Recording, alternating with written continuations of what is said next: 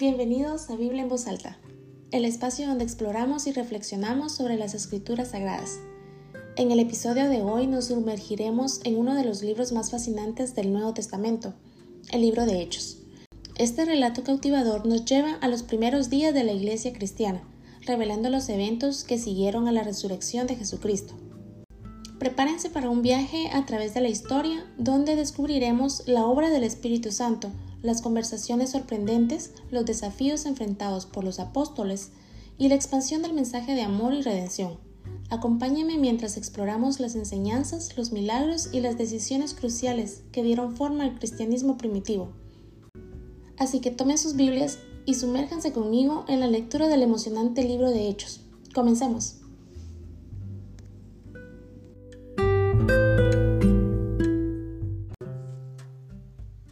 Hechos capítulo 6 Elección de los siete En aquellos días, al aumentar el número de los discípulos, se quejaron los judíos de habla griega contra los de habla hebrea de que sus viudas eran desatendidas en la distribución diaria de los alimentos. Así que los doce reunieron a toda la comunidad de discípulos y les dijeron, No está bien que nosotros los apóstoles descuidemos el ministerio de la palabra de Dios para servir las mesas. Hermanos, escojan de entre ustedes a siete hombres de buena reputación, llenos del espíritu y de sabiduría, para encargarles esta responsabilidad. Así nosotros nos dedicaremos de lleno a la oración y al ministerio de la palabra. Esta propuesta agradó a toda la asamblea.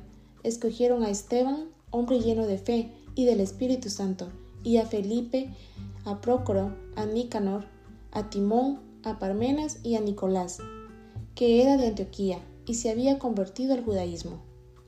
Los presentaron a los apóstoles quienes oraron y les les presentaron a los apóstoles quienes oraron y les impusieron las manos, y la palabra de Dios se difundía. El número de los discípulos aumentaba considerablemente en Jerusalén e incluso muchos de los sacerdotes obedecían a la fe. Arresto de Esteban. Esteban, hombre lleno de la gracia y del poder de Dios, hacía grandes prodigios y señales entre el pueblo. Discutían con él ciertos individuos de la sinagoga llamada de los libertos, donde había judíos de Sirene y de Alejandría, de Sicilia y de la provincia de Asia. Como no podían hacer frente a la sabiduría ni al espíritu con que hablaba Esteban, instigaron a unos hombres a decir, Hemos oído a Esteban blasfemar contra Moisés y contra Dios agitaron al pueblo, a los líderes religiosos y a los maestros de la ley. Se apoderaron de Esteban y lo llevaron ante el consejo. Presentaron testigos falsos que declararon, Este hombre no deja de hablar contra este lugar santo y contra la ley. Le hemos oído decir que ese Jesús de Nazaret destruirá este lugar y cambiará las tradiciones que nos dejó Moisés. Todos los que estaban sentados en el consejo fijaron la mirada en Esteban, y vieron que su rostro se parecía al de un ángel. Padre Celestial, te agradecemos por el tiempo que hemos dedicado a sumergirnos en tu palabra.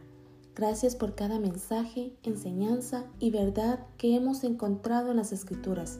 Que estas palabras no solo resuenen en nuestros oídos, sino que también encuentren un hogar en nuestros corazones.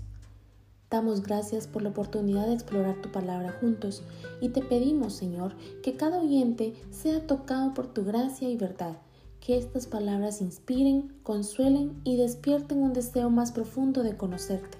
Concede a cada oyente discernimiento para aplicar estos principios en su vida diaria, que la semilla de tu palabra crezca y dé frutos en sus corazones.